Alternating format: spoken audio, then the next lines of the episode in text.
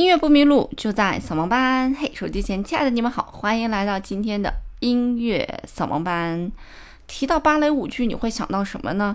我们大多数的人都会想到的是柴可夫斯基，想到的是《天鹅湖》《胡桃夹子》啊，想到了这些来自于俄罗斯的一些芭蕾舞剧。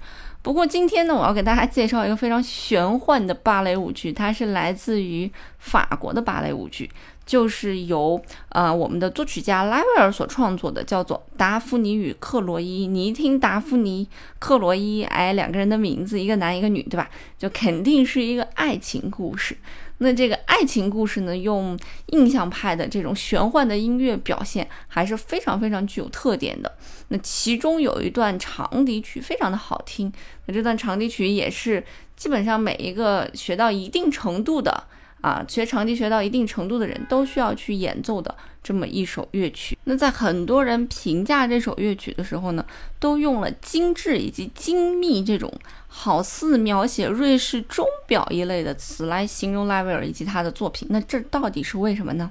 在整首作品当中，拉威尔又是如何用音乐来塑造达芙妮与克洛伊的个性，以及他们俩之间的纠葛的呢？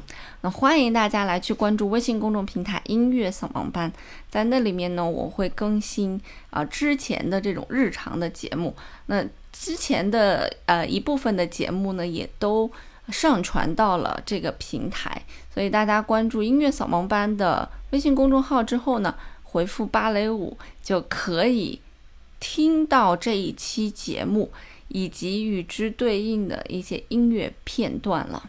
音乐扫盲班呢持续会更新中，呃，我也会跟大家推荐更多、更多、更好的古典音乐，带领大家来聆听更值得一听的音乐。